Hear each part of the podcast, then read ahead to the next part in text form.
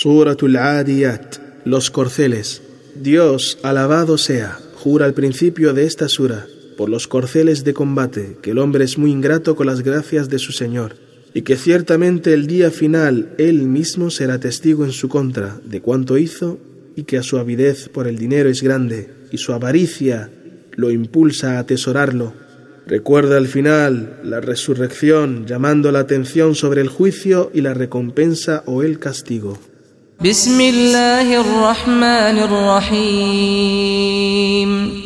En el nombre de Dios, el clemente, el misericordioso.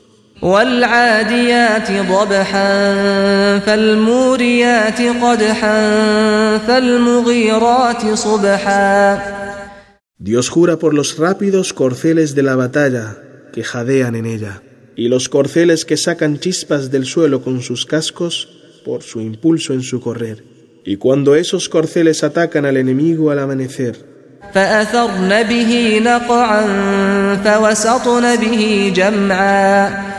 levantando una densa polvareda en las posiciones del enemigo que no puede ser atravesada, y generando pavor en las filas del enemigo y sembrando en sus corazones el terror.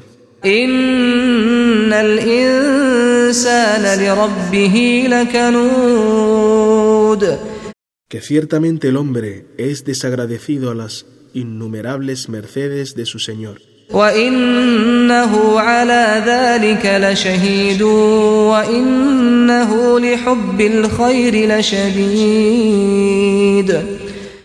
Y que en el más allá él mismo reconocerá sus propios pecados y que a su avidez por el dinero lo lleva a la avaricia y a no gastarlo como Dios le ordena.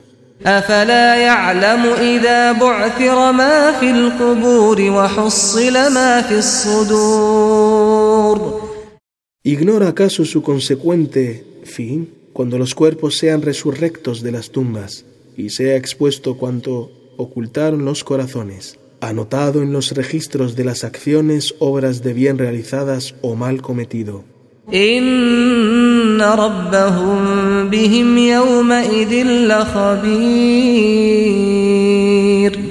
Ciertamente su creador y sostenedor está bien enterado de cuánto hicieron y de lo que merecerá el día de la resurrección y del juicio.